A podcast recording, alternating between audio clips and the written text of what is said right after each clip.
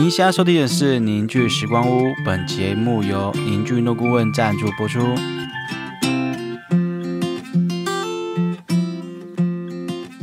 大家好，我是舒峰。我是小刀，我是钟林，你今天运动了吗？怎么又是我们三个？下一次会有别人吗？下次会有哎，下次有别哎人？有哎第有啊有十一集对对对，对第十一，我们现在已经录第十集了。对，我们下第十一集会找一个羽球选手吧。对，我们要找羽球选手。哦下礼拜就来。等一下哦，然后我们今天的讲的单元硬拉，我们今天讲的类型是就是瞎聊时光，就是一是随便聊的时候，时间又到了。嗯，然后这个主题呢，通通常都是以小编的最近的发生事情，然后做延伸。太棒了。然后因为小编最近就是去参加一个告别式，但大家不要担心，我们这边我们这集应该不会太沉重了。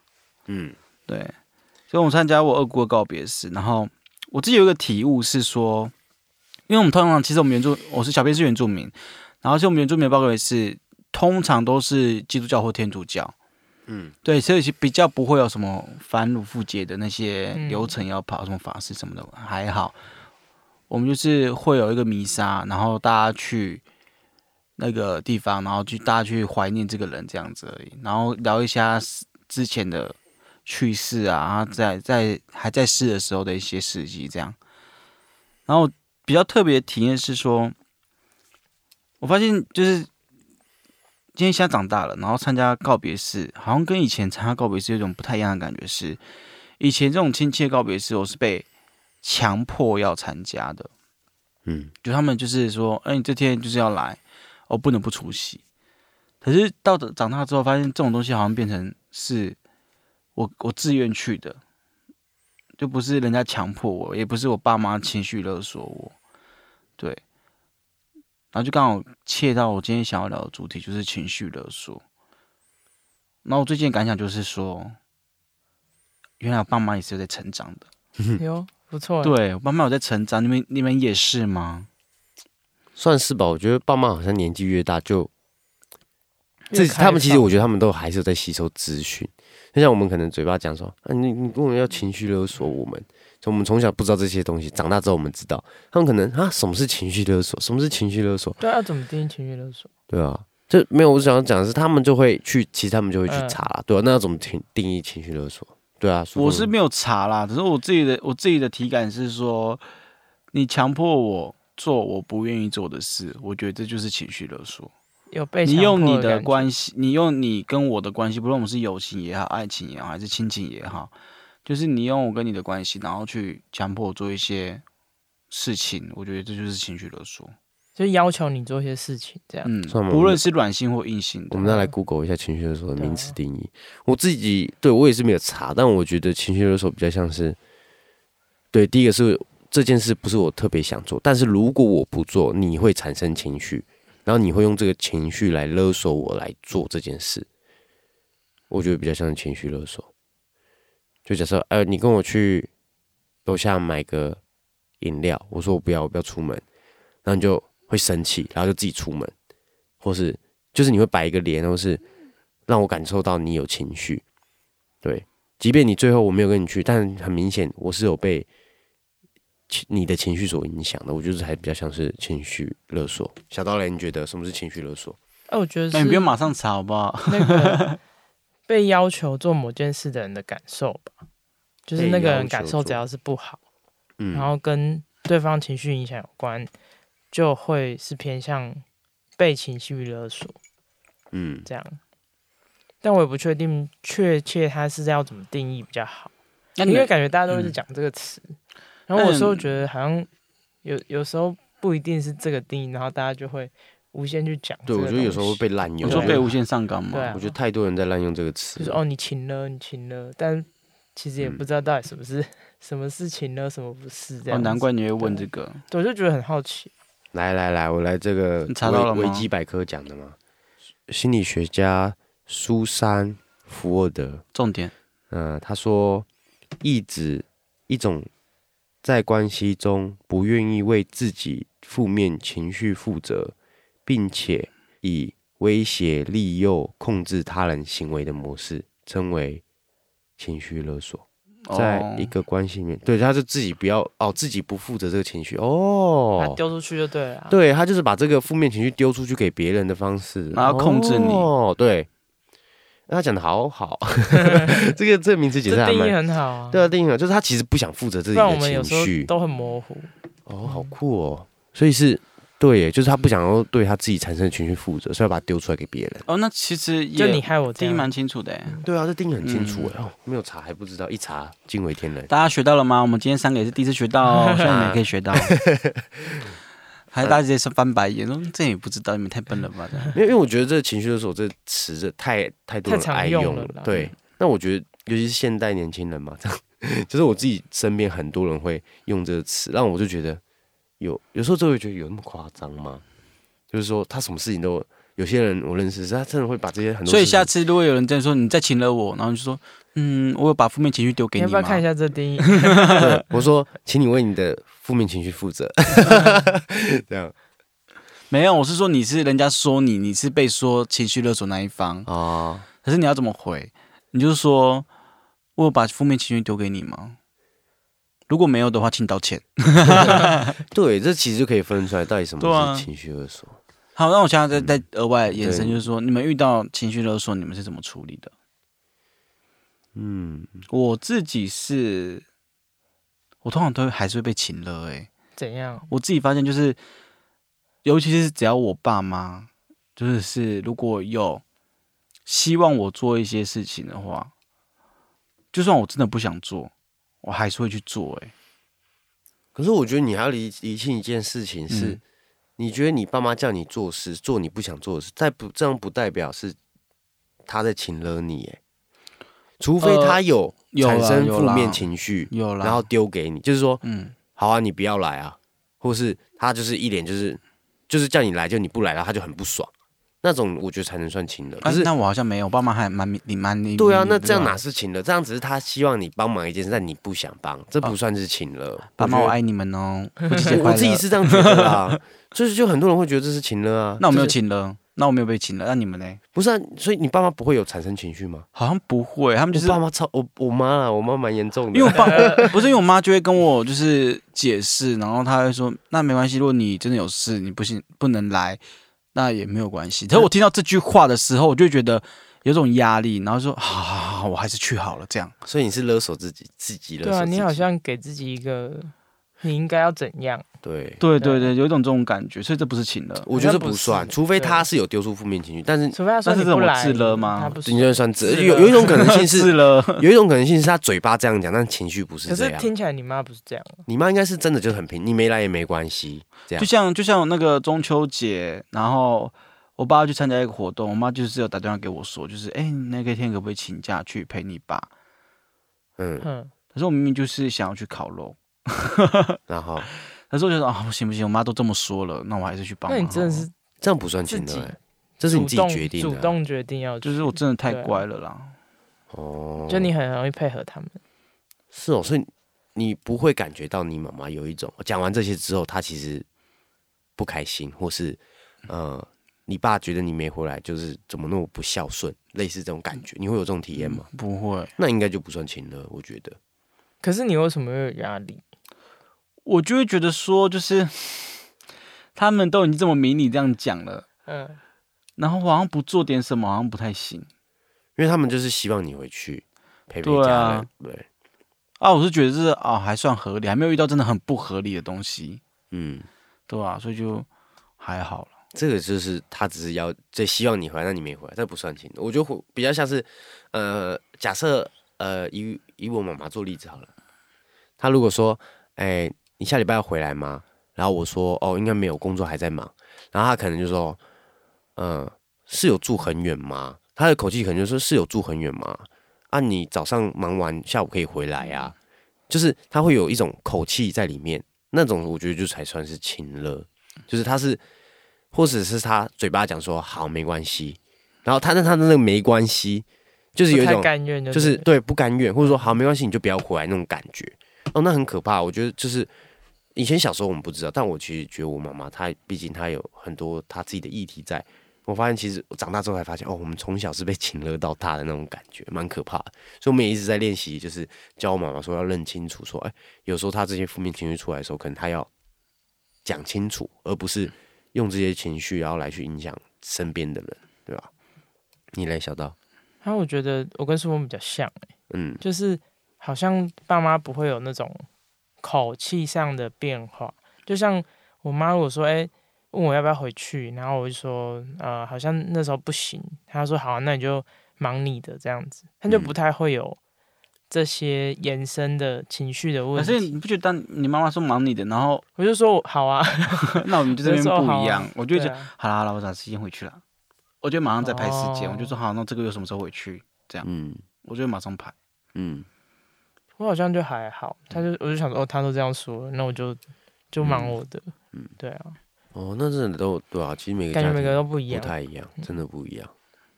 我觉得我爸爸比较好了，我爸就比较哦，你不回来没关系，我自己想办法。然后就我就会觉得是舒服的，但是我妈妈就会让我感觉到很有压力，然后就很多时候是勉强自己去回去，或是勉强自己去做什么这样。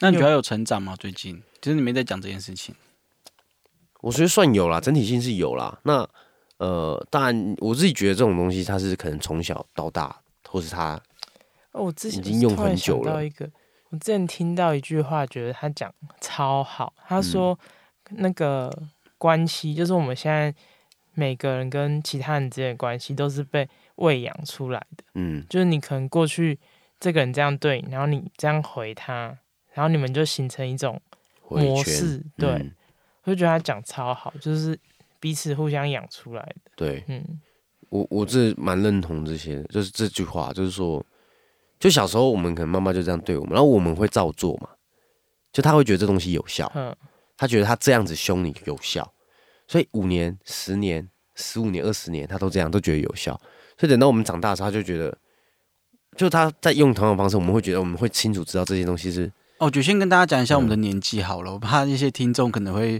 想说你们到底几岁？对，我二十八岁，我也是二十八岁，哦。小到这边是要三十哦，要三十十月。对，很大哎、很大，在那边。其实也对啦。那其实就真的是，我觉得就是有这个议题，就是他真的就像你说喂养已经习惯了，嗯，所以他长大，呃，我们长大之后他发现哎不有效了，其实他们自己会怎么讲，没办法适应。我会觉得这种，因为我觉得我们现在这个年龄就是刚好卡在，就是爸妈好像要开始知道说，哎、小孩好像真的长大，因为我们开始有一些经济自主的能力，对，然后我对们也可以帮忙家里承担负担一些，呃，不论是人力或是财力什么之类的，嗯。他们可能才会意识到说，哎、好像长大了，然后对我们的那种态度比较不会像我们可能刚出社会这么强硬，我觉得嗯。这也有关系。嗯，对啊，对他们来说真的是需要一个转换期啊。毕竟我们是他们的小孩，他们真的一直，嗯就还是一直用小孩的方式来对我们，就是把我们当小孩的方式对待我们这样子。嗯，他会觉得觉得在改变呢、有啦，我觉得多少都会吧，因为我们自己也在变啊，所以爸妈是可以教育的。可以，嗯因为我觉得这爸妈教育超重要的，就是小孩子其实有时候要踩住自己的立场去教育爸妈，而不是一直顺从爸妈的，就是想法。因为我觉得爸爸妈妈也是一第一次当人嘛，对吧？爸妈也是一直都在学习，对吧？所以其实我觉得后，我觉得我自己的角色在家里，呃我觉得我蛮常现长大以后啦，蛮常在跟我爸妈、跟我跟我妈讨论这些议题。对我也是、就是一直在欸反驳，应该说辩论，不敢说反驳，我一直在辩跟他辩论一些，我觉得他呃认知上，我觉得不是这么心，就以心理状态来说，不是那么健康的状态的议题，我会跟他辩论很多，就是他跟爸爸的关系啊，或者他跟姐姐的关系啊，他跟我的关系啊，或是他他在公司上的一些情绪状态啊，我可能都会跟他分享，跟他讨论。用辩论啊？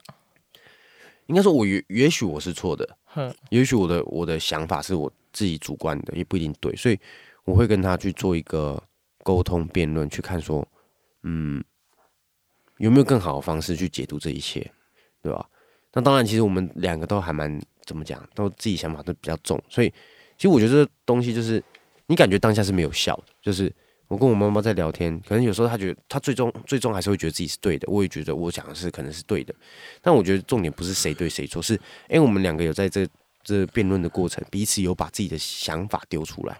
其实，在他们脑袋里面，应该就会去做一些整理啊，对吧？时间随着时间慢慢的过，他会慢慢的，可能一样的事情在发生的时候，他可能会想到，哎，当初钟林有跟我聊过这件事，他可能要停下来想一想，看一看。我顺着你这个话讲好了，嗯就是刚好最近这一两年吧，就是没有没到适婚年龄了。嗯，嗯对，所以就是关于结婚这议题上面，其实我有跟我爸妈有就是大聊，大聊，就是我就嗯跟他们说，嗯两年前我跟他们说我不能，我不要结婚，嗯，对他们完全没办法接受，就是就尤其是我爸，我爸就觉得说，成家立业就是要把我就是有一个成家，然后有一个好的工作，他会把这件视为说这是他的责任。他如果他如果没有把这件事情做好，他就不是一个好爸爸。嗯还有这种想法哦，很酷哦，蛮酷的，对，然后后来就是一直在跟他解释、解释、解释，到近几年，他们才比较能理解说，就是哎、诶其实我结不结婚跟他们没有关系，对，嗯这是我自己的决定。那他们有接受吗？有哎、他们有接受哎、只是花蛮久的时间，可是最后是有接受的。嗯他们就比较转而另外关心我，如果他们还自己说，就是因为我因为我总共有哥哥跟姐姐，我是最小的，然后我哥姐都已经结婚生子了，嗯，他们就自己在那边脑补说，嗯，那个那个小编如果不结婚也没关系啊，啊，刚好就他养我们这样，他养妈这样，对，对是，就是说我、哦你养他们，对，他就说我养他们，陪 他们，然后说你们。也想太多了吧，我才赚多少钱，就他们会有自己的期待啦，真的。真的、啊，对啊，他们就会。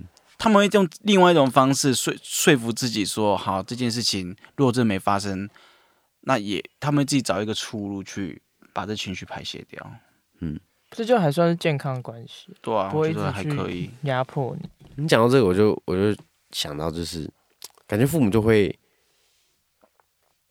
期他们自己会有一个家庭美满或是人生美满的期待，标准，然后对灌输在小孩子身上。哦，就像你你说，你爸爸会说，哎，你要成家立业啊，你要有好的工作啊，他的人生才有圆满。这也是情乐吧？这算我哎、应该要看他有没有负面情绪。如果以情乐的定义，你要看他有没有负面情绪，但也其实我还是算嘛，可是因为通常都会有吧？呃，因为还是要看你感觉。他失望什么的，像他像那种失落对他失望，对他失望的话，可是他有没有把这失望丢给，也应该算有。我努力要把那个主题拉回来，我们情乐哎，对啊，这我有感受到。对 对啊，就是真的是，就是其实还是要看他的负面情绪，如果产生了让你感受到不舒服，那就算有。你可以继续你刚刚讲的。嗯我讲到哪里？对啊，就是他们就会有他们的期待，就是哦，我小孩怎样怎样之后，我的人生才圆满。对可是啊，我觉得这很可怕。我觉得是，我不知道是不是全是，我不知道亚是应该亚洲国家比较严重吧，我不知道美国啦，但没在那边生活。但我觉得亚洲国家这都蛮严重，就是会有这种议题，就是像希望小孩子结婚啊，要要哦要生孙子给他们抱，就是那种哦很可怕。我真的觉得这很可怕。我真的是跟我妈讲过很严重的话哎，我不知道能不能这边讲。你可以算了。我先讲了，不不行分享啊你就。讲吧。就是他们就是一直说，就是希望我可以有，就是成家立业嘛，然后这样老了才有才会有人可以照顾，互相照顾这样子。嗯，我那时候就情绪理智先断掉，我就直接回说，到那个时候你也看不到。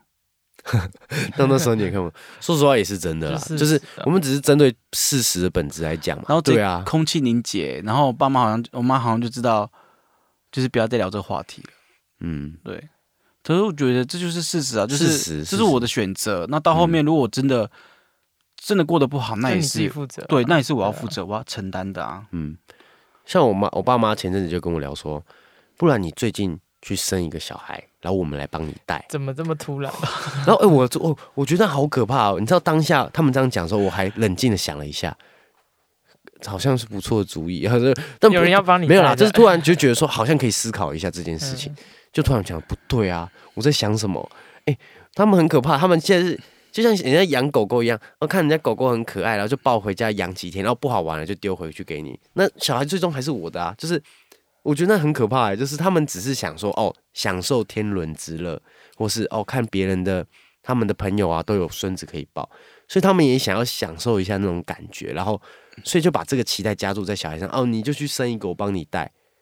那他们想要带小孩，然后真的建议就是因为我爸妈也在做这样的家庭，他一样可以体验到带带小孩的乐趣，满满满满满。三个月，可是，可我爸妈就跟我讲说什么，那个是不是自己的血缘，感觉不一样。他有做吗？没做，在那边就像我姐把猫带回家，当初我妈也整天说什么。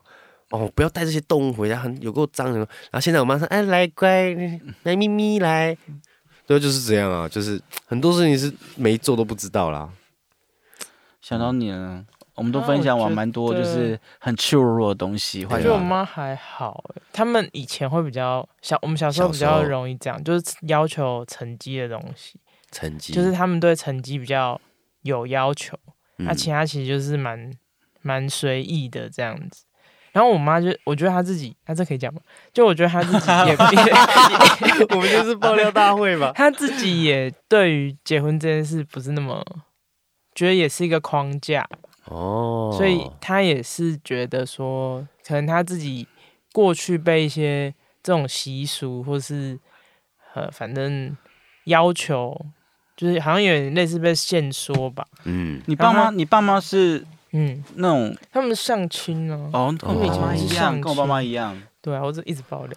我我爸妈是，我爸妈是算谈恋爱啦，算谈恋爱。就反正我妈就因为她自己这关系，所以她不会太要求我们嗯一定要怎么样怎么样，她就是随缘自然。